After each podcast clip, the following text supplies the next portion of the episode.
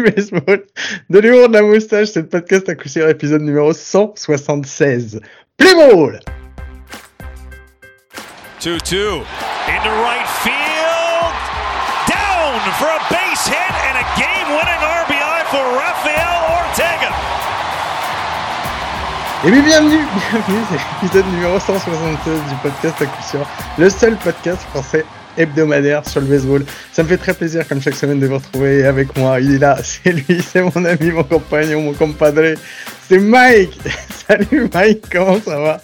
Salut Guillaume, salut à tous. Écoute, bah moi ça va Guillaume, mais euh, raconte-nous comment va ta fantaisie en ce moment Guillaume?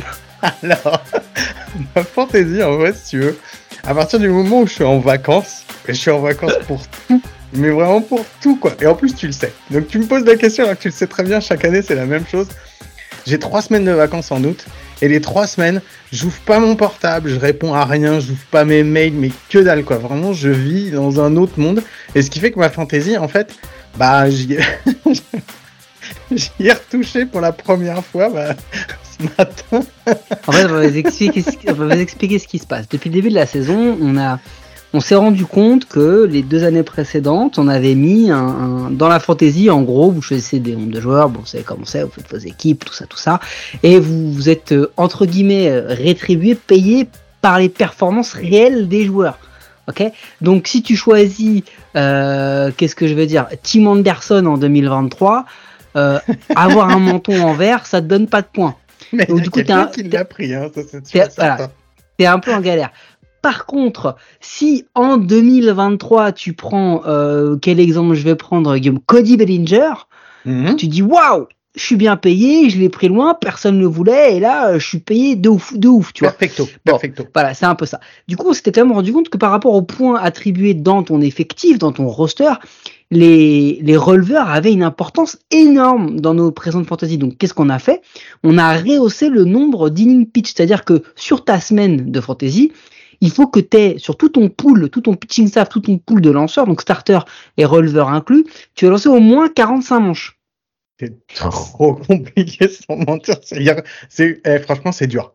Non, sans déconner, c'est Non, dur. oui, c'est dur, mais ça veut dire, c'est la prime au starter. Mm. C'est-à-dire que déjà, quand tu prends des releveurs, tu peux pas prendre n'importe quel Pékin qui passe. Mm -hmm. Il faut que tu prennes des releveurs qui lancent régulièrement. Donc ceux-là, ils sont ultra valorisés. Les Bautista, les Cano, les Kimbrel, les Janssen, les mecs qui lancent souvent, euh, et les Williams qui t'apportent des stats. Mais il faut que tu prennes des starters. Donc tu es obligé d'avoir un starter un peu moyen, un peu bidon. tu peux même avoir des nuls, ça marche. un peu bidon. Parce que au moins, il faut que tu atteignes cette inning pitch. Mais du coup, ça veut dire que tu as intérêt à avoir des très très bons pour compenser ça. C'est ce qui fait que bon, bah voilà. Et quand tu n'atteins pas ces 45 inning pitch, quand tu, tu gagnes aucun point pas, de pitching. Tes 10 points, c'est noté sur 20, tes 10 points, tu les perds, même si t'étais meilleur, tu vois. Et Guillaume, bah, tu as fait 3 semaines 2 semaines d'affilée sans. Ça fait 3 semaines d'affilée. 3 semaines d'affilée. Il a faussé complètement la fantaisie, les gars. il a complètement faussé la fantaisie parce qu'il avait, il avait largement les 45 inning pitch, mais seulement il a pas fait les substitutions qu'il fallait pour mettre les joueurs sur le roster le jour où il fallait, et du coup il l'a pas atteint. Et donc il se fait défoncer. Et en fait, en vrai, je vais te dire un truc, j'ai regardé quelque chose parce qu'en fait, j'ai la haine un peu cette année, Guillaume, parce que je me suis dit, putain, mais j'ai pas l'impression de faire une fantaisie euh, si nulle que ça. Mm -hmm. Je suis 11e, hein, je suis totalement out of contention, hein, euh, mm -hmm. il reste deux journées, c'est mort. Non. Et je me suis dit. Vas-y, vas-y. Vas non, mais dis-moi, dis-moi. Moi, je suis encore. moi, je pensais que. Toi, t'es 8e. Alors, t'étais dans les premiers il y a encore 3 semaines. Mais oui, mais je pensais que j'allais être 15e et je suis encore 8e, je suis encore pléophable. Donc, ce qui se passe, c'est que moi je me suis dit mais je fais pas une si mauvaise euh, fantaisie que ça et tout, j'ai pas l'impression. Et j'ai regardé un peu et en fait je me suis fait plaisir par mon propre système puisque j'ai mis en place le système de euh, le, le, pourcentage que vous avez qui, qui nous classifie, ce n'est pas le pourcentage de victoire et de défaite. C'est le pourcentage de points gagnés et de points perdus. En gros, moi j'ai gagné beaucoup 19. Mmh. 11, 11, 11, euh, 11, 9 tu vois, des trucs comme ça. Par mmh. contre, quand je perds, moi je perds 15-2. Donc au final, je me fais baiser parce que j'ai plus, j'ai quasiment 70% de victoire sur la saison. Toi, t'en as 40. Mmh. Mais t'es largement devant moi. Parce Ouais. que toi, t'as eu un calendrier de merde. Et tous les mecs que t'as affrontés, c'est les fantômes que t'as affrontés au moins deux, trois fois. Ah, Et- mais et voilà le rageux qui sort, je l'attendais. Exactement, exactement. Donc, c'est pour ça que j'ai passé une semaine de merde parce que je t'ai battu. En vrai, je t'ai pas vraiment battu parce que sans cette histoire des pitchs, certainement que tu m'aurais battu. Mais en vrai, j'ai la haine parce que c'est pas que toi. Il y en a plein que j'aurais déboîté toute la saison parce que t'as plein de mecs qui sont devant moi, qui sont dans le top 8 que j'ai battu. Mais genre, limite, tu vois, j'ai fait des bonnes saisons, des bons. Mais par contre, quand je perds, je, moi, je fais pas les choses à moitié. Quand je perds, je perds quoi. Tu vois, moi j'y vais, je suis un mec comme ça, je suis all-in.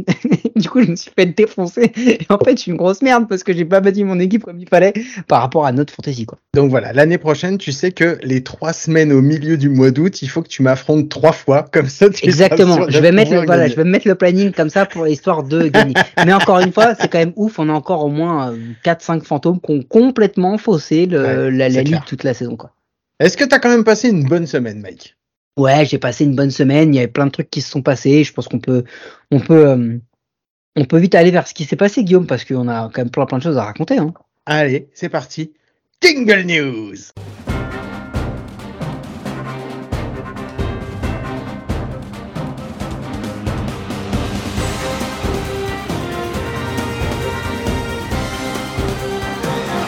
Bon, cette semaine, je me suis pas gouré, je me suis souvenu que c'était Jingle News et, Play- et pas Playboy qu'il fallait dire. boules, le gars, quoi.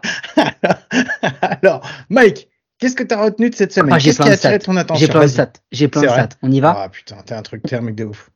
On lâche des stats en pagaille ou pas? Vas-y, lâche des stats en pagaille. Vas-y, stats en pagaille. L'équipe haute du moment, Guillaume. Les C'est les Seattle, Seattle Mariners. Mariners. Yes. Juste pour qu'on mette en perspective, pour qu'on se rende bien compte. Début des Rays.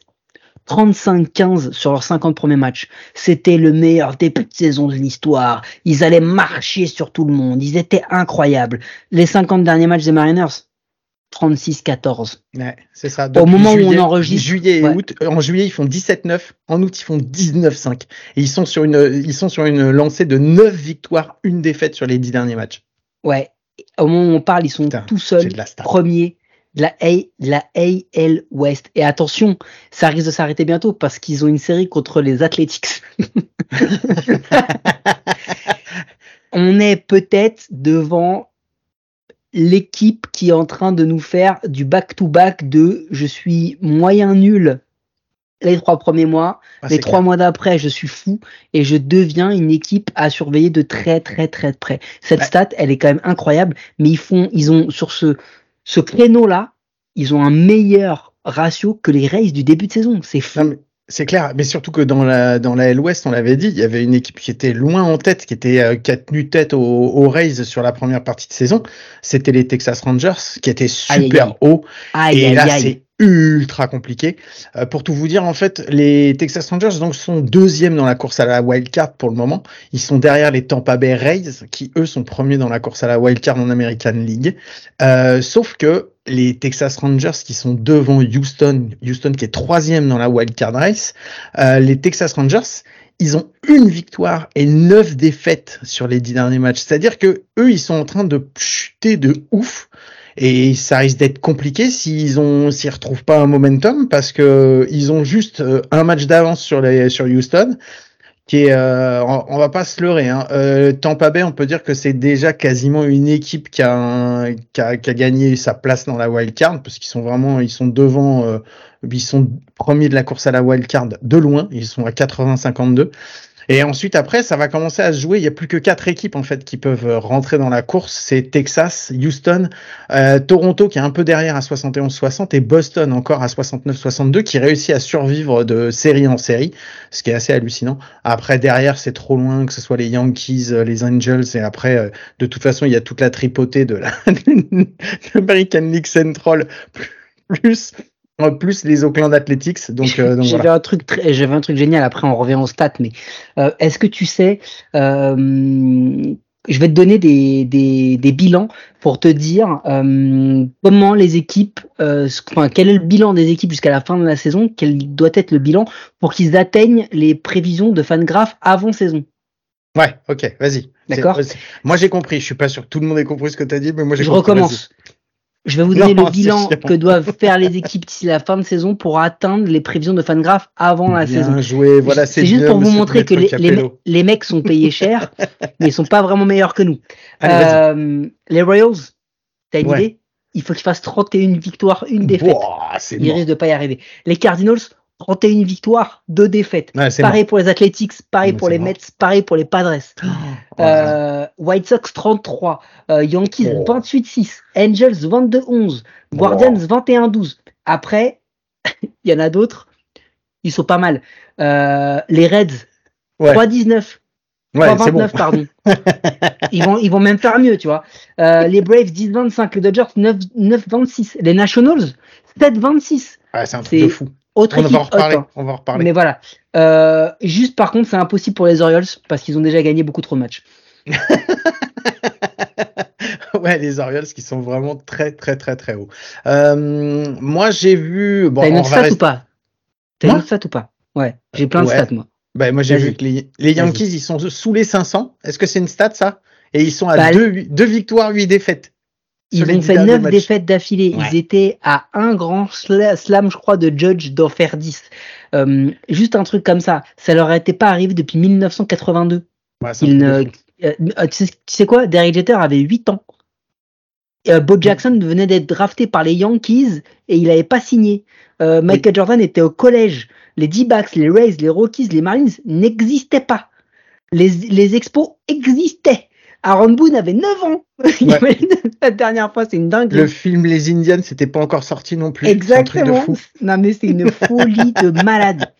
C'est une folie de, de- de- enfin, je, voilà, je sais pas trop quoi vous dire, mais des stats, j'en ai plein, j'en ai une tonne, une tripotée. Est-ce que tu as vu que euh, Elie De La Cruz, c'est seulement le deuxième joueur de l'histoire avec au moins 10 home runs, 20 stolen base et 25 extra base hits lors de ses 65 premiers matchs en carrière? Ah non, là, c'était trop poussé comme stat pour moi. Je l'avais pas celle-là. Et alors, Moi, juste comme ça, non, mais non, moi, j'en ai- juste comme moi, ça. j'en avais eu, pour, pour- une pour autre calmer, après. non mais ouais, mais je veux juste calmer un petit peu le lead de la Cruz. J'adore ce qu'il fait. Je trouve que c'est génial. Il fait plein de trucs. Juste comme ça. Est-ce que tu sais combien il y a de joueurs euh, au Cincinnati Reds qui ont une meilleure WAR que lead de la Cruz cette année? 5. Il y a Matt McLean, Andrew Abbott, euh, TJ Friedel, Spencer Steer, Alexis Diaz, Graham Ashcraft, Brandon Williamson, Will Benson, Ian Gibo et même Derek Lowe a une meilleure WAR que lui. Euh, Voilà. Bon, ok, il a joué qu'une soixantaine de matchs. C'est ok, mais quand même, on redescend. Il y a des mecs chez les Reds qui sont beaucoup plus importants aujourd'hui que lui, euh, malgré qu'il est extraordinaire. Alors, ça tombe bien que tu parles de Eddie de la Cruz parce que ça fait parler de des jeux et je voulais savoir si tu l'avais vu. Est-ce que tu as vu ce jeu euh, qui met en dans le même jeu, on a vu Eddie de la Cruz face à Corbin Carroll. Est-ce que tu as vu ce qui s'est passé? Le relais de Elie De La Cruz à 97 ou 98 mph qui sort euh, Corbin Carroll?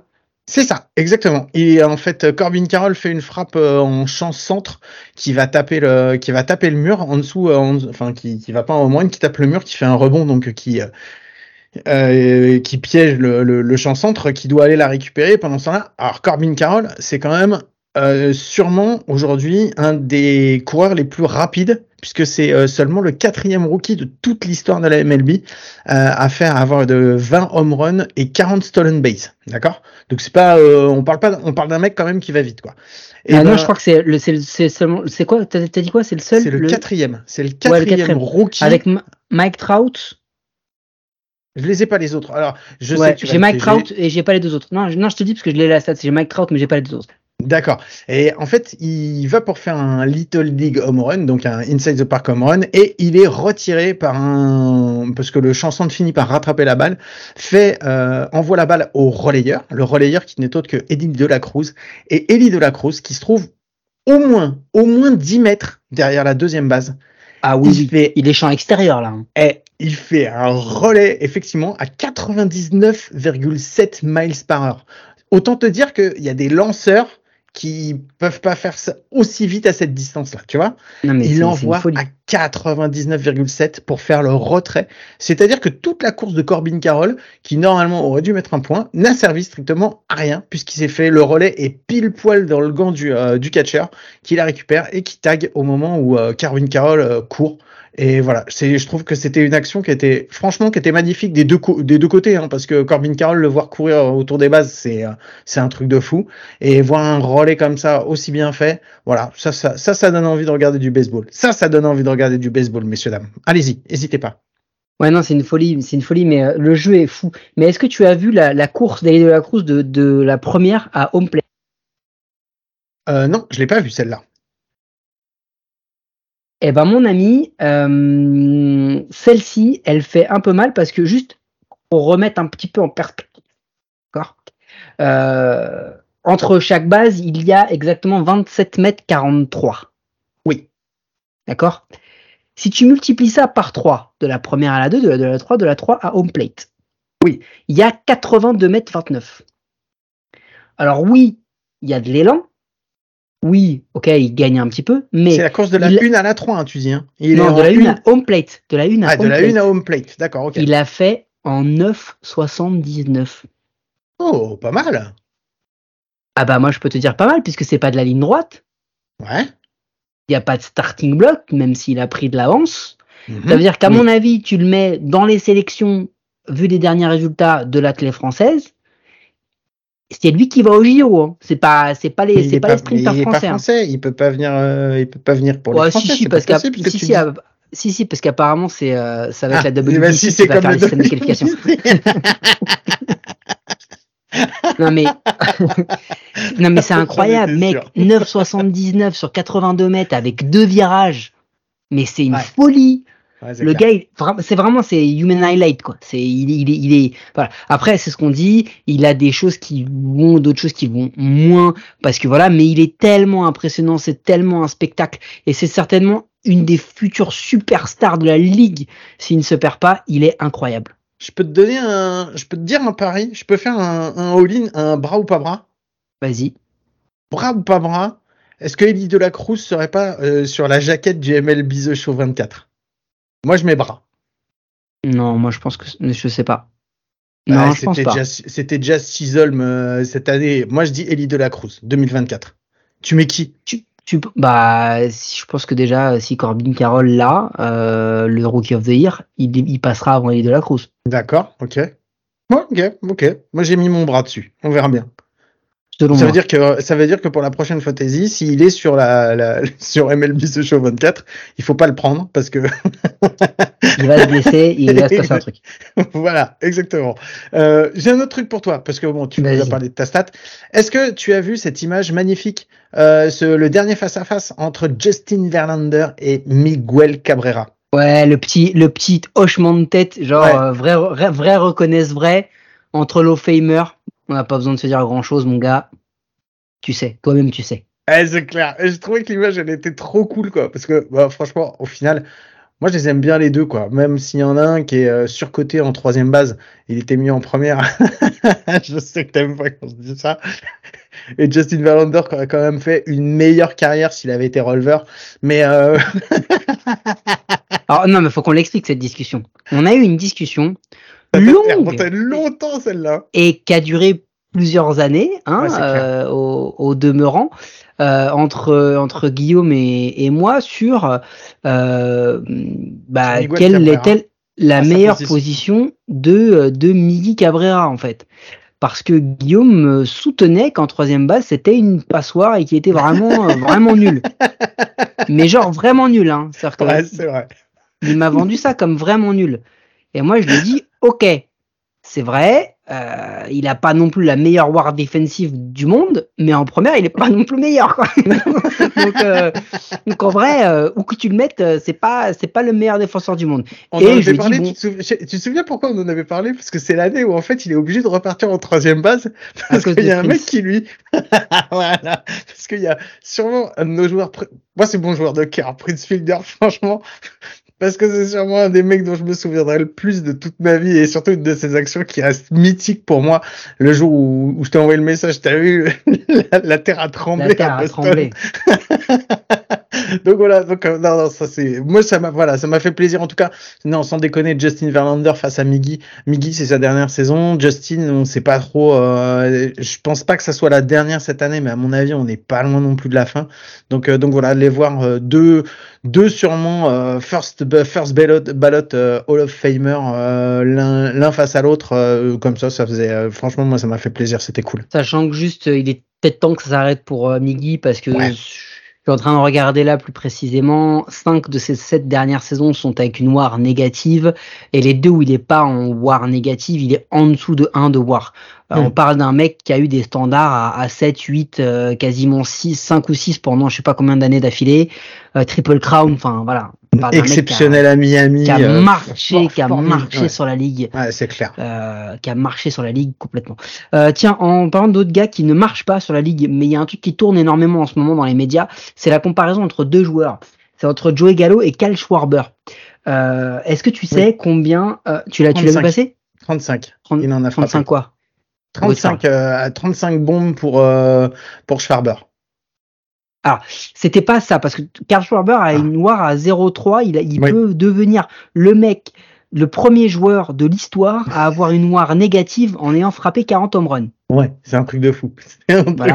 Euh, Il y a que 13 joueurs qui ont frappé 30 home runs dans une saison avec une négative war. Je crois que l'un d'eux s'appelle Joey Gallo.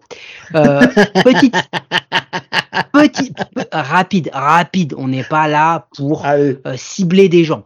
Euh, on n'est pas là pour cibler des gens, mais rapidement. Euh, Est-ce que tu sais, je vais te demander une stat euh, par rapport à, à Joey Gallo. Oh, stats. Gallo, non, non, Joey Gallo en, en- en- en carrière Oui. a frappé quand même, c'est pas n'importe quoi, 197 home runs. Oh, j'allais dire 200. Ouais, j'allais dire 200. D'accord Est-ce que tu sais combien de singles il a frappé? Je crois qu'il a dû en Ah ouais, il en a frappé moins. Il a dû frapper euh, 100, 100, 118. 214. C'est-à-dire que le 204 gars a ah ouais, quasiment même, autant plus. de home runs que de singles. Ah non, mais c'est. Tu Non, peux mais- nous dire, est-ce que tu peux nous dire son nombre de, son nombre de strikeouts quand même? En sais- carrière? En carrière. Je sais que tu as les stats devant toi. Je suis sûr que tu Ouais, je les ai devant moi. Il, il, a, il a eu plus de 1180 1186 strikeouts. Attention, attention, en 2635 at-bats. Ah, c'est quasiment du 50%. Non, c'est plus de 40%. C'est un truc de fou. Non, mais c'est un truc, c'est incroyable. Je ne sais sais pas quoi dire. Encore une fois sur ce gars, je n'ai pas de, pas plus de choses à, à dire que ça. Si Mais ce n'est si, que, on le porte Cal- dans notre cœur, Joey Gallo, quand même. oui, bien sûr, mais bien sûr. Euh, en plus, j'ai vu, vu une, une photo de lui à côté d'un journaliste. Mon gars, t'as pas envie de l'embêter. Ah, mais c'est Euh, un Golgot. il est- C'est un ah ouais. Golgot. Ensuite, il y a la stat pour euh, pour euh, l'ami euh, l'ami Cal Schwarber Ah. euh, parce que parce que parce que quand même euh, le gars il, il, il- est il est il est à ce moment-là où on en parle euh, 36 singles cette saison pour 30 pour 35 home runs du coup. Hein? 36 singles pour 35 home runs. Euh, le gars c'est c'est simple, c'est home run ou strikeout. Mais vraiment, hein, c'est-à-dire que euh, on a caricaturé euh, Pete Alonso pendant des années, mais lui c'est pire que ça. Il y a non non non, je, je vais, on va aller plus loin. Euh, les joueurs ayant frappé 30 home runs dans une saison avec un batting average en dessous des 200. Euh, Jusqu'à 2020, il y en avait un, il s'appelait Mark Reynolds. En 2021, il y a eu Joey Gallo, Eugenio Suarez. En 2023, on est sur Max Muncy et Cal Schwarber. C'est-à-dire qu'on est vraiment sur des profils, là, dernièrement, de mecs où on prend que des gros qui frappent fort. Mais c'est fou. 4 en, en, en 3 saisons, 1 de toute l'histoire de la MLB. Ah, c'est dingue. Non, non, c'est un truc de fou. Ouais, moi, ça, me- moi, ça me fait halluciner. Mais euh, ah, de toute façon, on, l'avait, on en avait parlé, il y a toujours une histoire d'analytics euh, là-dedans, euh, parce que on préfère avoir des mecs qui frappent fort et qui peuvent mettre rentrer des, des HR plutôt que de frapper des singles. C'est peut-être en train de changer un petit peu, mais je pense que la mentalité, elle n'est pas encore changée dans tous les clubs. Non, non, mais c'est clair, c'est clair. Et en termes de mentalité qui change pas dans les clubs, euh, est-ce que tu as vu que Tony La Russa revient en White Sox? Oh là là, ouais. Alors, chez les White Sox, c'est le bordel. Mais c'est un bordel de ouf. Donc, Ah, en fait, on en parle. Rien ne va plus chez les White Sox. En fait, en début de semaine, il a été annoncé que euh, Williams, euh, enfin pas en début de cette semaine, en début de semaine dernière, il a été annoncé que Williams, qui est le, le président du club, et Anne, le general manager, étaient virés. Donc virés complètement. On ne sait pas qui est-ce qui va les remplacer. Il n'y a aucune information là-dessus.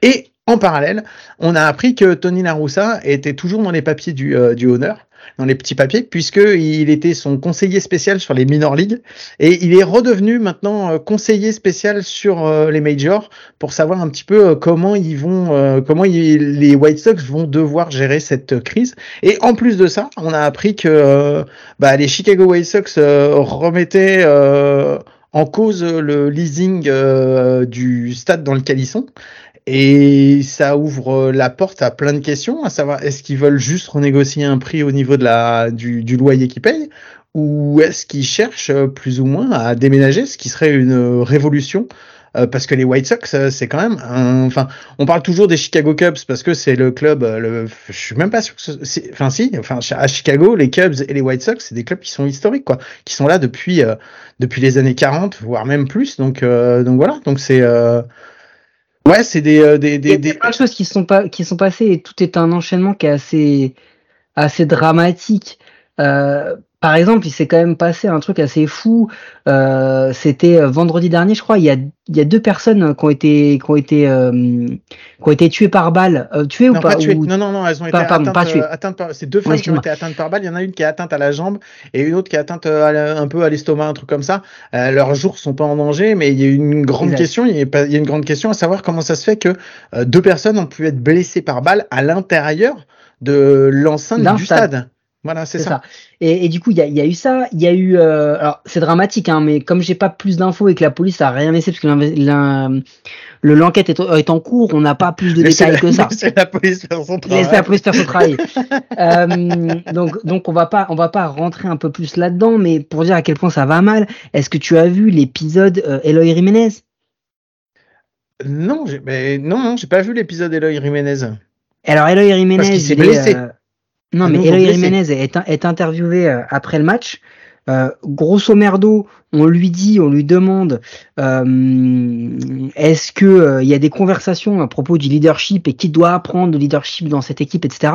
Et là, Jiménez répond pas vraiment. D'accord. Ok.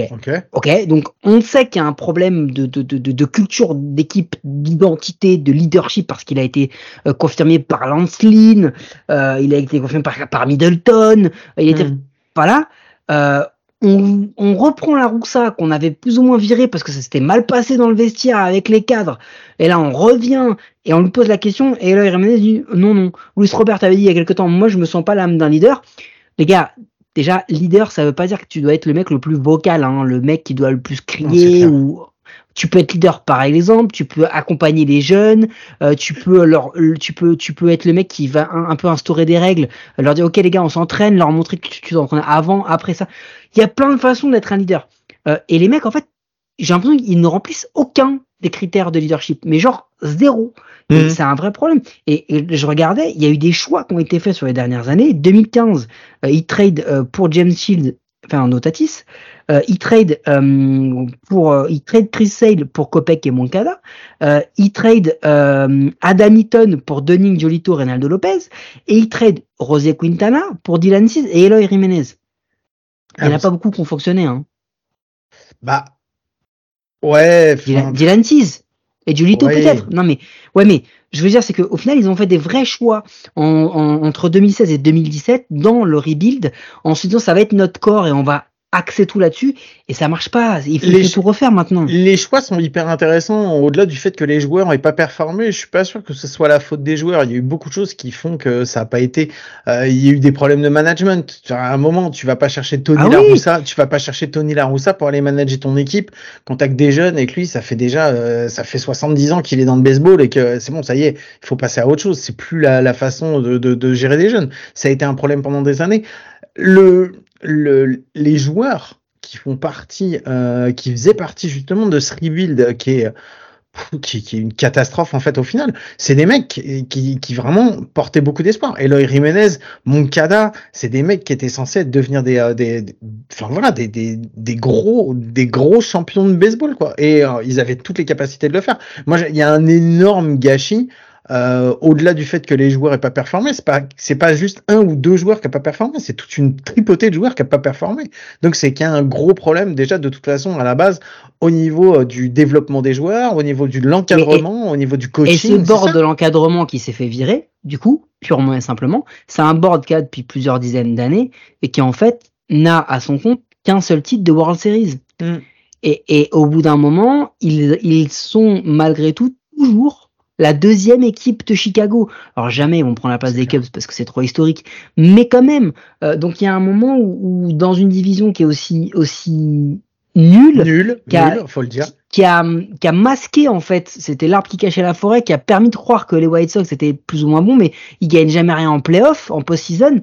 Euh, bah du coup, il y a un moment, ça commence à piquer. Mais il y, y, en a d'autres pour qui ça pique, parce que là, on, on tape sur eux. Mais est-ce que tu as vu qu'il a été il a été annoncé que Peter Alonso était était attendu comme euh, tradable euh, dès cette off-season? Ouais, ouais, j'ai vu. Ben, j'ai vu qu'il a failli d'ailleurs partir à la trade deadline. Il y a eu, euh, il y a eu l'info comme quoi il avait failli partir à la trade deadline. Mais euh, moi d'ailleurs, enfin, entre nous, ça m'a étonné parce que, enfin, je comprends pourquoi ils l'ont gardé, mais il y a un moment où quand ils étaient dans une période de rebuild, Alonso, c'est quand même un chip sur lequel tu peux rentrer quand même pas mal de, pas mal de jeunes. Et euh, c'est vrai que c'était euh, Autant Lindor, je comprends pourquoi de toute façon ils veulent construire autour de Lindor et ça c'est une c'est une certitude. Autant Alonso, c'est un gros et bâton. Sa saison on parle pour lui hein. Ouais, mais autant Alonso, c'est un gros bâton, mais on reste sur un première base.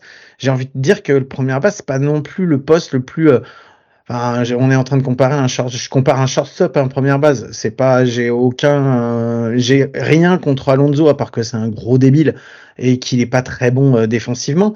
Mais euh, en même temps, il y a tellement d'équipes qui cherchent un gros bâton comme lui que effectivement, si tu veux rentrer du prospect, c'est un, c'est un mec qu'il va falloir que tu fasses partir parce qu'en plus, il est contrôlable encore pendant quelques années derrière. Donc ça, ça vaut, ça vaut beaucoup sur le, enfin sur le marché des transferts, quoi. Non, je suis d'accord. Ça va être un vrai choix, mais bon, on verra, on verra bien. Est-ce que tu as vu qu'il y a un autre gars qu'on a laissé partir? Alors ouais, des Guardians. Alors oui, ben j'allais en parler puisque tu, tu en parlais, c'est un ancien Mets. Enfin, c'est un ancien Mets, c'est un ancien plein de trucs maintenant. C'est Syndergaard. C'est un ancien lanceur. Ouais, un ancien. c'est Syndergaard qui a été DFA de, par les Guardians. C'est passé hier, si je me trompe pas. Hier ou avant-hier? Non, hier. Je crois que c'était hier. Euh, bah voilà quoi, c'est euh, enfin c'est plein de blessures, c'est je sais pas, c'est euh... en fait c'est un mec qui a pas un... en fait c'est un mec qui a pas été bien géré parce qu'on aurait dû lui dire d'arrêter d'essayer de lancer le plus fort possible et que euh, avec le bras qu'il avait, il aurait suffi euh, qu'il spot un petit peu plus plutôt que de partir dans les dans les tours. Et quoi? Toute proportion gardée, c'est pas Jacob de Grom qui a sérieusement augmenté sa vitesse de lancer sur les cinq ou six dernières années, qui en est arrivé à se péter le bras maintenant et que à plusieurs reprises? C'est, il, ah, il, lançait pour qui? Il lançait pour qui de Grom Pour les Mets. Mais pour les Mets. Ah pardon. Ah, bah non, oui. Juste... Ah non, c'était juste pour n'y voyez pas un schéma hein, dans la gestion des pitchers. Il y a un moment, les gars, euh, arrêtez la course au 100 mph. Il y en a plein. Je veux dire, un ça. mec comme euh, un- les, les gars qui vont loin, qui tiennent longtemps dans les manches, les, les Nola, les Alcantara, les Webb, ces gars-là ont dit, et, et, et je me souviens très bien d'une interview d'Aaron Nola, je crois que c'était dans Chris Rose Rotation, où il explique et il dit, j'ai fait le choix dans ma carrière où on m'a accompagné, où, où j'ai fait le choix de lancer moins fort. Parce qu'à lancer trop fort, je ne tiendrai pas. Euh, et voilà ce qui se passe avec ce genre de gars-là. Et bon, dans le Syndergaard, euh, ok. Haute blessure, rien à voir, euh, mais vraiment important, ça c'est officiel. Euh, c'est le la retraite pure et simple de Steven Strasberg qui est annoncée. Euh, on en avait déjà Alors, plus ou moins parlé. encore, alors, il- non, non, il l'a pas encore annoncé ouais, il a clairement, dit mais il par contre, planifie. Voilà, mais tout indique que dans les jours, voire les semaines à venir, euh, on va nous annoncer la retraite de, Stéphane Strasberg. Bah, pareil, je l'avais noté, euh, c'est normal.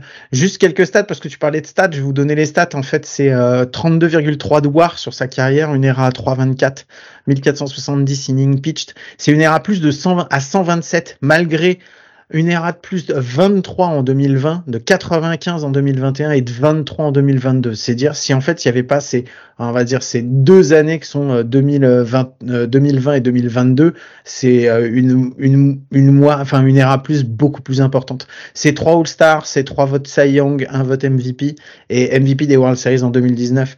sûrement avec euh, avec comme d'autres joueurs sûrement des plus gros what quoi parce que parce que voilà quoi parce que c'est une carrière euh, bah, qui a commencé en trombe et où il y a eu des blessures dès le début parce que c'est euh, quasiment si je me trompe pas c'est quasiment dès la fin de son année de rookie qu'il est déjà blessé et ensuite il a traîné des blessures pendant toute sa carrière. Fin d'année de rookie déjà il le bloque parce qu'il a atteint son maximum de pitch.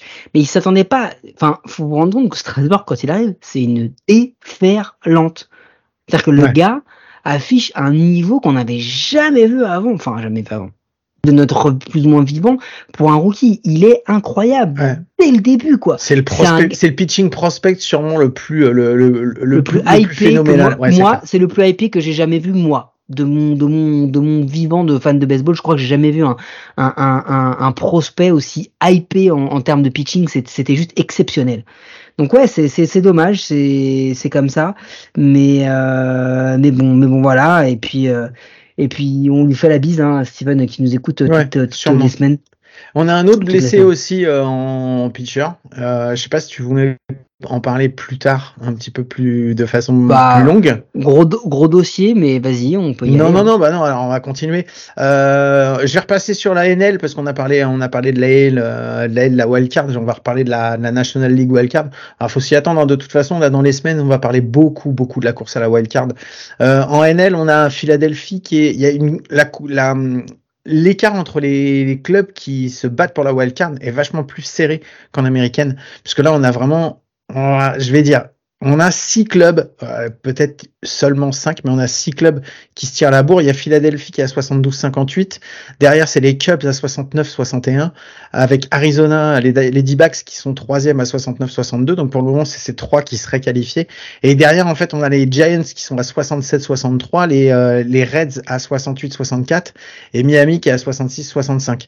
Euh, un petit peu plus loin, on se retrouve avec des équipes comme, euh, enfin deux équipes qui sont San Diego et Washington. On en parlait tout à l'heure. Les deux équipes ont le même le même record, c'est-à-dire 61-70. Sauf que San Diego, ils sont à 61-70 avec trois victoires, sept défaites sur les dix derniers matchs, tandis que Washington est à 61-70 avec sept victoires et trois défaites sur les derniers matchs. Donc, Vu que la sixième équipe, c'est Miami qui a 66-65 et eux aussi également avec trois victoires et sept défaites sur les dix derniers matchs, hein, la Washington, s'ils continuent, ils font une remontée. Je pense pas qu'ils vont atteindre la, la, place en wild card parce qu'il y a d'autres équipes devant qui vont, qui vont se tirer la bourre. Mais ils font une deuxième partie de saison bah, que personne n'avait envisagé. quoi. Dis-moi si je me trompe, mais les, Nationals, ils seraient pas euh, à égalité avec les Padres? Devant les Mets, devant les Cardinals, oui. euh, devant les Tigers, les White Sox. Mhm. voilà. Bon, euh, on a peut-être l'une des équipes qui a fait le rebuild euh, le plus, pour l'instant, on va voir ce que ça donne, mais l'un des plus intelligents et peut-être des plus sous-estimés parce qu'on se dit ah Soto, Scherzer, et des plus rapides, des plus rapides surtout. J'allais y venir et Bon, on va voir ce que ça donne, hein, mais des plus rapides avec des joueurs qui rapidement sont devenus des prospects, rapidement des joueurs vraiment importants de l'effectif. Bon, on va voir ce que ça donne, mais c'est une, c'est la petite équipe pile good du moment, hein, vraiment avec euh, côté côté NL et, et côté côté L, c'est vraiment les Mariners. Donc non, c'est sympa, euh, ça va ça va donner quelque chose de complètement fou. Euh, bon, ils iront pas, hein, Guillaume, hein, parce que huit matchs avec quatre équipes à sauter au milieu, voire cinq si on compte les Padres qui sont à égalité avec eux ça paraît ça paraît complexe. Mais mais quand même euh, ils sont ils font un petit truc sympa à surveiller pour pour peut-être pour peut-être pour plus tard. D'ailleurs on parlait de de de, top prospects euh, lanceurs IP de choses pour plus tard. Est-ce que tu as vu quand même que la MLB a, a consacré un article à, euh, à la, French Sensation euh, des U18 euh, du championnat d'Europe de, de 2022 qui est Ben Couvrer Mhm. J'ai vu, oui, j'ai vu tu l'avais passé? Donc on a un Français qui a eu un article sur la MLB.com. Moi, je trouve que c'est quand même plutôt classe. Allez, allez le voir, en plus c'est gratuit du coup. Euh, ça, ça annonce plein de choses. Euh, ça veut dire qu'il est quand même déjà plus ou moins dans le radar, euh, le monsieur. Exactement, ouais, bah, on se rappelle que c'était, ah, c'était pas l'année dernière, si c'était l'année dernière au championnat euh, ouais, World Baseball, ouais, c'est le World Baseball. Les U18, je crois, ou ouais, le championnat du monde U18 de baseball, où il a fait, euh, il a été élu euh, bah, pitcher, pitcher du tournoi, puisqu'il est une ERA à zéro. Non, européenne ou World Baseball, je crois que c'est européen, non? Je sais plus. Je dis peut-être une bêtise. Vas-y. Bon, non, mais moi aussi, Enfin. c'est possible. Donc, euh, donc voilà. Enfin, il a été élu euh, joueur. De... Non, je crois que c'était. Non, je crois que c'est mondial puisque je crois que c'était à Mexico que ça s'est joué. Si je me trompe pas. Mais je me, je me, je me trompe peut-être. Mais je crois que c'est ça. Et donc, euh, bah, c'est- non, c'est pas européen parce que sinon MLB.com ils auraient pas fait un, ils auraient pas fait un article sur lui. C'est que c'était, euh, c'était aux mondiaux. Mais, euh, mais bon, voilà. Donc voilà. Si vous avez l'occasion, Ben Couvreur, euh, voilà, qui joue, qui joue à Nice, si je me trompe pas. Si je me trompe pas, je crois non? Montpellier, Montpellier. C'est Mon- Montpellier. Ah non, Montpellier, tu as raison, excuse-moi. Il a joué à Nice. Il a joué à Nice, c'était son club de son club d'origine et euh, maintenant il est à il est à Montpellier donc euh, donc voilà, si vous avez l'occasion, euh, je pense qu'il y a des chances qu'il lance Coupe du monde de baseball U15 U15, voilà. Et il a une ERA à zéro, c'est pour ça qu'il est élu pitcher du tournoi. ou U18, je sais plus. Bon, on s'en fout. Il nous en voudra pas. Non, non, c'est U15 Il fait pas parce du tout son âge. C'est U15. Vas-y, continue. chez MLB, il y a écrit 18 et chez FFB, il y a écrit U- U- C'est U15. U15, donc je sais c'est pas. U15. Je sais pas qui a raison, mais c'est comme ça. la MLB, ils ont tort, ils, savent, ils connaissent rien de l'Europe. Laisse-nous, Euh, laisse-nous. ok. c'est nous les Euh, spécialistes. sa- sachant que c'est la Coupe du Monde. Euh, comme tu viens de le dire. Attends, c'est nous les Euh, spécialistes. Euh, Non, en- juste rapidement, français, est-ce que tu as vu que les Grizzlies de Grenoble ont participé à leur première Coupe d'Europe et ont gagné leur premier, euh, premier match en Coupe d'Europe comme on les avait reçus euh, dans un des dans un des de nos podcasts euh, euh, ouais qui s'appait euh, Bénévole de comment base. bénévole de base Ouais. Euh, voilà donc euh, le on leur fait la ça, ça fait péjoratif, bénévole de base. Ouais, c'est ça, les gens qui ont tout, tout capté. Euh, donc on leur fait, on leur fait la bise. euh, félicitations. Ouais, ils, ils ont dit que c'était dur et tout, mais bon, on est, on est quand même fiers d'eux. On est très contents qu'ils qu'ils aient réussi à, à y aller. Je vais pas vous mentir, j'ai pas vu un seul match. J'ai vu beaucoup de, de choses passer sur les réseaux. J'ai regardé les résultats, mais on va pas se mentir, j'ai pas regardé. Désolé. Euh, On rentre dedans? Non, il y en a d'autres, il y en a le d'autres. T'as J'ai d'autres trucs, j'ai d'autres trucs. T'as encore d'autres trucs Oh, Ouais, j'ai d'autres stats. est une machine. Ce mec est une machine. Barry Bonds sur 1231 matchs, 1225 hits. L'autre joueur mystère, 1442. 236 home runs, le joueur mystère, 247 home runs. 714 RBI, le joueur mystère, 735 RBI. 842 runs, le joueur mystère, 971 runs. Slugging percentage, 528, le joueur mystère, 527. Oui. Est-ce que tu sais qui est ce joueur mystère qui, après 1231 matchs en carrière, peut Ouais. s'asseoir à la table de Barry Bonds C'est Junior. Non, il joue actuellement. Ah, il joue actuellement? Oh là là là là. Euh, c'est José Altuve. Absolument pas. Mais c'est un gars qui, en termes de gabarit, doit pas être là. Eh ouais, c'est Mookie. on se rend- on se rend compte Trois effets. On se rend au compte, troisième essai. Au troisième essai. Oui, bah oui, oui, t'aurais gagné la question pour un champion. Non mais euh, est-ce qu'on se... est-ce qu'on se rend compte de ce qu'est en train de nous proposer Mookie Betts quoi? C'est Bah. c'est une, une folie. Là, il suffit juste qu'il trouve le bon médecin et il peut battre Barry Bonds. hein. C'est un truc, euh, ça, se, Oh, ça se joue à deux Oh, trois mais piqûres. Oh non, oh non, t'as pas le droit d'encourager un truc comme ça, c'est dégueulasse. Et euh, ouais, surtout qu'en plus il y a la, alors, tout le monde parle de la course au MVP. Alors bon, on remet les choses en place parce qu'il y en a qui nous écoutent pas depuis, peut-être pas depuis au- autant de temps, mais euh, alors Mike, un petit peu comme moi, euh, on déteste les euh, personal awards parce que c'est dégueulasse, parce que en plus souvent c'est c'est pas justifié ou quoi que ce soit. Euh, et donc voilà. Donc, Vladimir Guerrero Jr. a eu un Gold Glove oui, avec une oui, négative. Oui, oui, et Anthony, et Anthony Rizzo a eu un euh, Platinum Gold, euh, Platinum Glove Award aussi. Donc, autant, première base, autant te dire que c'est vraiment de la merde, ces trucs-là. Donc voilà. Donc, j'aime pas trop, enfin, moi, j'aime même pas du tout le titre de MVP, ça me casse les couilles. Euh, et, mais, Reste mais poli par, quand même. Non, mais par contre, enfin voilà, tu vois que au niveau des stats qui sont euh, affichés par des joueurs, bah comme euh, euh, euh, comme euh, Acuna, Betts, Acuna. Euh, Ouais. On pensait, il y a encore un mois et demi, on pensait que c'était terminé pour Acuna. Il y a un petit mois, on a commencé à dire, euh, il semble qu'il y en a deux à Los Angeles qui se sont un peu énervés là, hein, euh, Freddy. Mookie. euh, ça- Et là, en vrai, euh, Acuna, il est plus du tout le favori du truc, parce que les Ouais, non, sont en train de planter des... Et en plus, il y a un truc qui est important, c'est que il y a Olson Euh, aussi, aussi- qui est dans la course. Il y a Olson aussi qui est dans Ouais, la course. il y a Matt Olson tape, qui est dans la euh, course. Il, il tape de ouf en fait en ce moment. Ouais, mais quand tu regardes la stat globale, il est un, Oui. enfin, de ce que j'ai cru voir, il est quand même un petit peu en dessous des deux autres, des trois autres. Mais euh, En termes de que war, c'est euh, c'est Mookie Betts hein, qui est au-dessus de qui est au-dessus de- Ouais. de d'Acuna. il est, au-dessus. Je crois que c'est Acuna et je crois que c'est Freeman qui est, qui est juste derrière. Mais euh, on est quand même sur une, une excellente saison de baseball, quoi. Quand tu Ouais, as une, des courses MVP avec des joueurs comme ça qui se tirent la bourre, qui sont tous, tous incroyables une sur Rookie of the Year aussi avec des mecs euh, totalement fous des deux côtés. Euh, non, non, c'est c'est assez c'est assez dingue. Euh, et, euh, et voilà, je pense que là il faut. Quand j'ai vu cette stat sur Mookie, je, je me suis dit ah ouais, quand même, le gars poste des trucs qui sont vraiment euh, Bondesque. au-dessus au-dessus du lot. Au-dessus du lot. Bonzesque, bonzesque. Bondesque. Bon, t'as encore des stats? Moi j'en ai. Euh, c'est bon. Ouais, tu- m'as détruit. Premier- Tu m'as détruit. Premier match avec les Giants de Paul De Jong, euh, 3 hits, euh, 44 at bat avec les Blue Jays, 3 hits. Comme quoi, des fois, il suffit de changer de ville. Euh, non, rien à voir. Euh, Est-ce que tu as vu euh, un jeu aussi, euh, Chess Steel Set, qui s'est pris un relais en pleine tête, le Ah, c'est un lanceur an- C'est un Angels la- encore.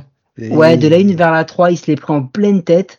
Alors de ce que j'ai vu, il y avait il y avait rien de rien de dangereux medical evaluation, mais il se prend sur l'arrière de la tête et ce qui est flippant c'est que il met quelques mètres avant de réaliser qu'il a mal Ah ouais? Et de tomber. Ouais ouais, il court Ah. vers la 3 pour couvrir. Euh, je crois que c'est Cabbage qui lui met le- la balle en pleine tête. euh, ou qui va la recevoir, je ne sais plus, mais c'est c'est assez flippant euh, et, euh, et voilà, c'était pas une belle action à voir, mais euh, mais voilà, c'est un autre jeu aussi assez impressionnant que vous voulez voir, qui est quand même assez assez fou. Il y a un autre truc assez fou aussi, un autre jeu impressionnant. Est-ce que tu as vu Alex Cora qui vient un peu challenger Justin Verlander parce qu'il a un problème de pitchcom et Justin Verlander dire à Alex Cora fuck off Alex. j'ai vu ça aussi. Ouais, ça, j'en ai pas parlé parce que je savais Il y pas. avait moins Mais- de respect qu'avec euh, Miggy Cabrera, j'ai trouvé sur le moment. Ouais, c'est clair. C'est beaucoup, beaucoup, beaucoup moins. Sais, En termes de respect, on est passé de, de, de 0 à 100, en fait. En... mais putain, mais ouais, alors, la, la, la... c'est- Enfin, je sais pas. Je sais pas pourquoi il, a- il, il s'est énervé comme ça. Alors, Alex Cora, il a tout fait pour faire sortir Justin Verlander de ses gonds. C'est le but aussi d'un d'un coach. En allant dire, ouais, putain, mais ça prend trop de temps, mettez-lui un lancer de pénalité. Verlander, avec son franc-parler habituel. Parce que bon, faut pas faire chier Justin.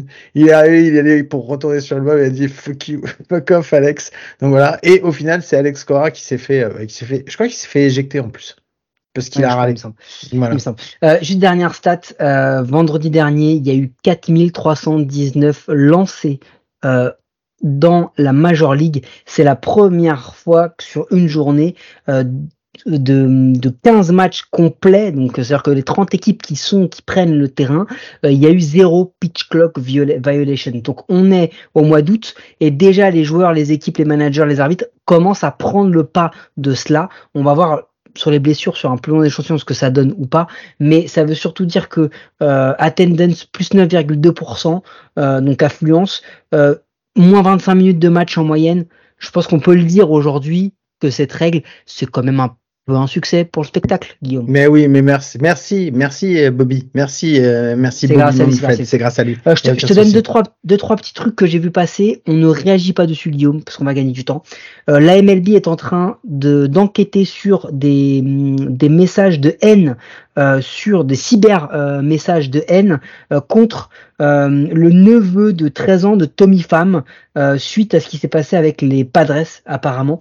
Euh, donc, on va voir euh, ce qui s'est passé, sachant que euh, dans la foulée de ce qu'on avait dit la semaine dernière, il y a deux semaines, je me rappelle plus, euh, Tommy Pham, même Steve Cohen, le manager des Mets, était venu à sa à prendre sa défense de Tommy Pham. Donc pour dire que voilà, on a été un peu dur avec le bonhomme, hum, il a pas à fait tort, mais que ça doit quand même pas être facile de se manger tout ça. Euh, petite punchline que j'ai vu passer Guillaume. Est-ce qu'on a vu euh, Brandon Lau des, des, des Rays après le, le double bench clear suite à un, un hit by pitch sur Arroz Arena, puis un vol de la troisième base d'Arroz Arena qui a un peu euh, dégénéré euh, vocalement, euh, dire que écoutez, c'est c'est une dernière place contre une équipe qui joue la, la place en post-season.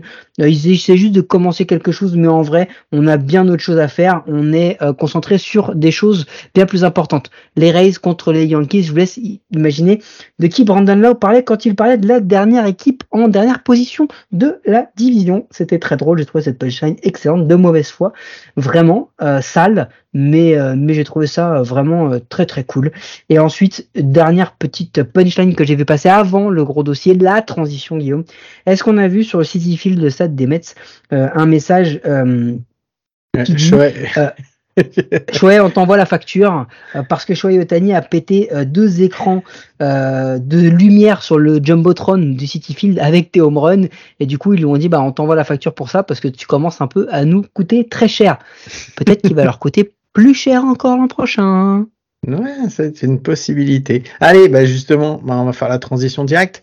Euh, Shoyotani, bah, c'était la grosse news et bah, la plupart des, euh, des médias euh, baseball euh, aux États-Unis en ont fait leur chou gras. Euh, Shoyotani qui s'est blessé. Alors apparemment, on sait pas trop si c'est l'épaule ou si c'est UCL. Enfin, c'est une torsion ligamentaire. Alors apparemment, c'est UCL. C'est mais la question c'est de savoir est-ce que ça vaut ou pas une Tommy John? Ouais, c'est ça parce qu'il a déjà su... ouais, il a déjà subi une première Tommy John, donc ce sera une deuxième Tommy John. Euh, en tout cas, quoi qu'il arrive, sa saison en tant que lanceur, elle est terminée. Il va continuer à jouer en tant que DH, euh, mais c'est surtout ce que ça. Alors. Bon bah voilà. Donc on va commencer déjà par la première chose. Les, les Angels. On revient sur l'historique récent quand même? Les Angels vont, ont décidé de faire all-in euh, avant la trade deadline. Ils ont dit non, on va pas vendre euh, Otani, on va pas l'échanger contre un maximum de prospects pour avoir beaucoup de retours parce qu'on est persuadé qu'avec l'équipe qu'on a et surtout avec le joueur qu'on a, on va pouvoir aller en playoff. Bon bah voilà, hein, euh, spoiler alerte, non, ça va être game over. Au-delà du fait que Shohei Otani soit aujourd'hui blessé, c'est qu'il y a beaucoup trop de blessés.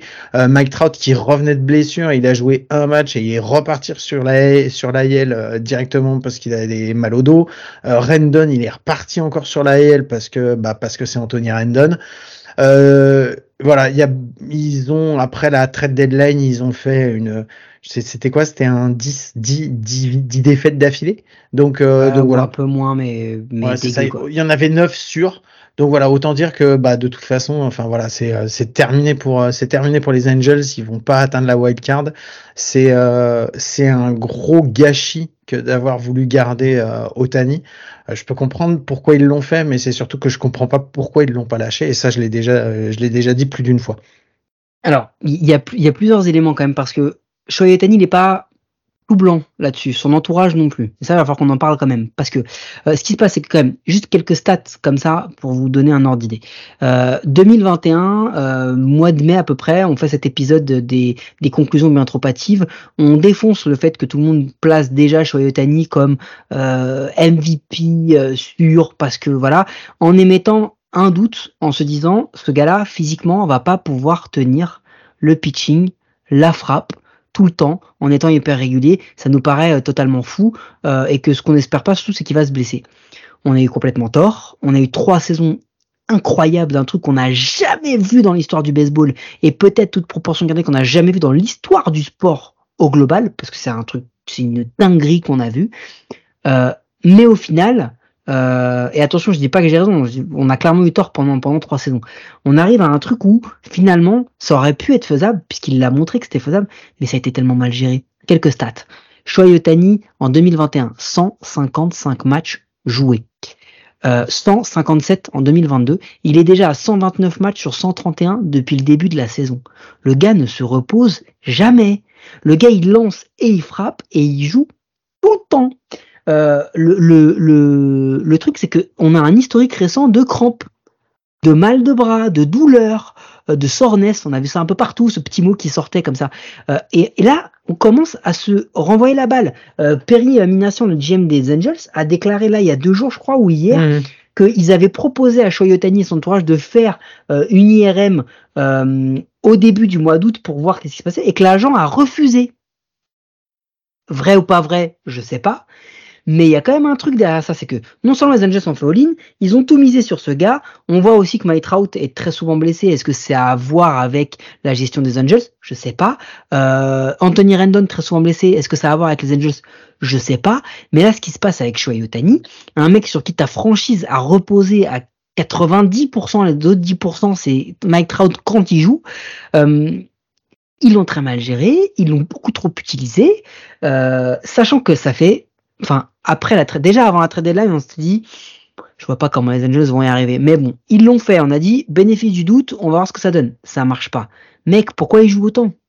Là, il a, il a potentiellement une Tommy John qui arrive, la deuxième de sa carrière, donc on ne va pas le voir pendant presque un an, un an et demi, sauf s'il décide la dinguerie de nous faire une Bryce Harper et de le refaire jouer en frappant uniquement Hmm. parce que euh, voilà, sachant que j'ai cru entendre que Bryce Harper la, hum, il ne il ne frappait pas euh, sur le bras où il avait la Tommy John en gros, mais c'est plutôt sur ses lancers, donc on pouvait faire ça. Shohei Ohtani, c'est pas le même délire, il frappe de là où il lance. Enfin, un truc dans le genre qui fait que ça va certainement pas être une Bryce Harper avec lui. Euh, euh, à quel moment il doit pas se dire mec, maintenant je suis égoïste. Maintenant je suis égoïste. Euh, j'ai le plus gros contrat de toute l'histoire qui va arriver, parce que c'est ce qui va arriver, je me repose un peu. Je me prépare. À quel moment il a voulu appuyer sur le champignon d'une saison historique en se disant vas-y je vais être MVP, potentiellement je peux être Cy Young, euh, potentiellement je peux être Triple Crown, euh, je vais tout jouer, je vais tout tenter, pour rien. Parce que finalement, là ce qui se passe, et on en parlera du futur après, c'est que là, bah, on a un gars qu'on va faire frapper il a une potentielle Tommy John et on va le faire frapper. Il continue à jouer. Les, euh, je pense que de toute façon, euh, les deux, euh, les deux côtés, les deux côtés sont, sont fautifs quoi qu'il arrive quoi, parce que c'est pareil. Enfin, il, il y a un moment où il doit dire, enfin, je peux pas jouer tout le temps. Enfin, c'est à lui aussi de le dire et de dire à un moment, arrêtez de me faire jouer non plus tous les matchs. Je peux pas faire que du DH et enfin et, et en plus lancer euh, Il a le statut pour le faire, cinq hein. jours. Ouais c'est ça il doit dire à un moment bon bah ça va. Au moins euh, au moins une fois par semaine enfin au moins deux fois par semaine vous me laissez euh, faut me poser donc c'est aussi sa gestion à lui en tant que sportif de haut niveau qui doit savoir qu'à un moment c'est pas possible tu peux pas continuer comme ça et même si t'aimes jouer au baseball et que le baseball c'est toute ta vie enfin il y a un moment faut arrêter faut faut être faut, décemment Enfin, tu peux pas continuer comme ça. Donc, effectivement, on va nous dire oui, mais c'est facile de dire ça après, machin, ceci. Non, non, attendez. Je vous préviens, euh, on le disait avant. Comme dit Mike, on l'a Ouais. dit avant. L'histoire de la blessure de Shohei Ohtani, on l'a dit en 2021. On s'est trompé pendant trois ans. Et je suis le premier, attention, je suis le premier vénère parce que je me dis, en fait, ce qui m'énerve, c'est qu'il nous a montré que c'était possible. Il l'a montré, bordel. Il l'a fait. Mais, mais merde, mais pourquoi il n'y a pas plus de repos? Hmm. Pourquoi il n'y a pas plus une meilleure gestion du gars? Euh, je sais pas. Juste pour vous donner une stat quand même, pour vous montrer à quel point on- WRC+, des joueurs qualifiés en American League, euh, le numéro 2, c'est Yandy Diaz, il est à 158. Le Lui, numéro il a 1, c'est Shohei Ohtani, 187, il est à 183. 183. Ouais, c'est ça. Non, 183. mais... il- Enfin, je veux dire, le gars, le gars, il pouvait s'arrêter là. Il avait, il avait déjà fait une saison historique. Il était déjà MVP. Il avait déjà le plus gros contrat de l'histoire. Parce que là, maintenant, il y a l'après. Ouais, c'est Il y a ça. l'après. Il y a la free agency Là. là, maintenant. Là, le contrat qu'on lui annonçait à 600 ou 700 millions, il peut pas être ça. C'est pas possible. Le risque encouru, il peut pas être ça. C'est impossible. Enfin, faudrait être complètement taré pour le faire. Il sera encore record, hein, parce que quoi qu'il arrive, pour Non, ce frappeur-là, il, il mérite d'être record. Et maintenant, c'est quoi? Les gars, ils vont nous dire quoi? Oh, on va le refaire comme à la WBC. Il va arriver, il va faire de la relève. Mais comment tu le prépares si jamais il frappe? Enfin, C'est Ken, Wow, Ro- Ken Rosenthal qui avait une, une analyse qui était, enfin, que après c'est l'analyse de Ken Rosenthal. Je, je donnerai pas, je dirais pas quoi que ce soit à ce niveau-là, qui disait que de toute façon, euh, Shohei Ohtani, il vaut encore 500 millions au minimum parce Oui. que tu vas Oui. payer le, tu vas payer le frappeur. Parce que euh, Soto, on lui avait fait un contrat de 10 ans, 12 ans 440. à 440 millions. Et il dit que, euh, que Shohei en tant que frappeur, de toute façon, vaut largement 500 millions, ce qui est quand même absolument hallucinant. Et que, euh, de toute façon, après, tu auras, tu vas peut-être pas le récupérer comme le meilleur pitcher qu'il est aujourd'hui, parce que, mais si sa Tommy John surgery, s'il arrive à en sortir, bah, tout ce que tu auras de lui en tant que pitcher, ça sera du bonus, en fait. C'est son analyse à lui, en fait. Et en plus de ça, il y a un autre truc aussi, c'est en termes de marché et de retombées financières. Ouais. N'oublions pas que là aujourd'hui, les principales sources de revenus télé, de publicité sur le stade, de publicité euh, d'ordre de retransmission pour les Angels, ça vient du Japon. Ouais. Mais même pour la MLB, hein, de toute façon, c'est un Ohtani, plus. c'est euh, c'est quasiment, enfin, c'est un énorme chiffre d'affaires Donc, dans le budget de la MLB, quoi. on verra qui va le faire. Euh, la question, c'est est-ce qu'on n'est pas devant un des plus gros gâchis de toute l'histoire de la MLB parce qu'on va pas être loin. Euh, on verra. Et la question qui se pose, c'est du coup, il se barre. À un moment, les gars, il va falloir qu'ils y aillent. Qu'est-ce qu'ils vont faire de Trout? Qu'est-ce qu'ils vont faire des autres? C'est fini. Rebuild, mais fais-le vraiment, fais-le vraiment quoi. Non, c'est clair. Bah, de toute façon, euh, ouais, c'était, bah, c'était une des grosses questions. Et tu vois, ma question, elle était pas si con hein, quand je te disais ça en début d'année. Je te disais, et si on retradait pas euh, Mike Trout pour pouvoir garder Shohei Otani Je suis d'accord avec toi. Donc, euh, donc voilà. Mais la réponse de ils le feront jamais, c'est la preuve qu'ils le feront jamais. Non, c'est clair. Ils ont préféré aller jusqu'à la blessure plutôt que de récupérer peut-être peut-être peut-être le trade le plus dingue d'un rental jamais, jamais eu. Et en plus de ça, je vais te dire un truc. S'il était parti, il se serait certainement blessé aussi. Parce que la blessure, elle n'est pas arrivée le lundi. Hein. Euh, lundi à 9h. Non, mais c'est clair. Salut les gars, j'ai une UCL. Non, elle traîne depuis des semaines et des mois. Euh, ça veut dire que si on est purement froid, on serait dit, ils auraient, tradé, ils auraient pris des top prospects à une tripotée d'équipes parce que les mecs l'auraient fait. Et le gars se serait blessé juste derrière mais ils auraient fait le trade le plus incroyable de toute l'histoire. Au lieu de ça, ils ont fait le non-trade le plus merdique peut-être de toute l'histoire. Ouais, c'est ça. Bon, on va, je pense que de toute façon, on reviendra là-dessus encore. On va enchaîner, on va faire, euh, on va prendre la dernière ligne droite. Donc, je vais mettre le petit, euh, le petit générique qu'il faut et on se retrouve juste après. you trying to get crazy with this Don't you know I'm loco?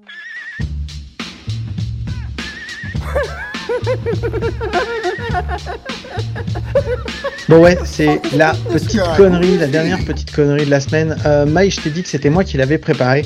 Et justement, tu nous as parlé euh, tout à l'heure d'un brawl, d'un brawl en deux épisodes, les Yankees et les Tampa Bay Rays. Donc voilà. Alors c'était euh, c'était du brawl de c'était du anti euh, c'était du anti brawl quoi. C'était histoire de brasser les deux ah bah, équipes. Le, commentateur dit, euh, dit euh, Ah, eh ben, aucun coup de poing n'a été donné. Je te confirme, hmm. c'est un brawl de baseball. C'était un brawl de baseball, voilà. Et je me suis posé la question parce que souvent, quand il y a des brawls et que ça dégénère, t'as des expulsions, on est d'accord? Et je me suis dit, je voulais savoir, en 2023, euh, quelle est l'équipe qui a été la plus pénalisée, on va dire financièrement, pour la et qui a été la plus pénalisée sur la suspension de ses joueurs? Alors d'après toi, quelle est l'équipe euh, qui est au-dessus du lot en termes de, en termes d'amende euh, sur l'année 2023. Par rapport au brawl ou en général? En général sur toute, toute suspension, euh, toute, toute, toute, suspension et toute, et toute pénalité, enfin toute amende. Bah, faudrait chercher les joueurs qui se, qui se font souvent, ou les coachs qui se font souvent sortir. les coachs, ça pas. compte pas. Les coachs, ils sont pas. Ils sont juste les joueurs. Ouais, juste les joueurs. Il y en a un cette année qui a la palme et il met son équipe loin devant. Est-ce que tu te souviens? Non, c'est Anthony Rendon. Anthony Rendon. Oh le con, bah oui, il a mis la gifle.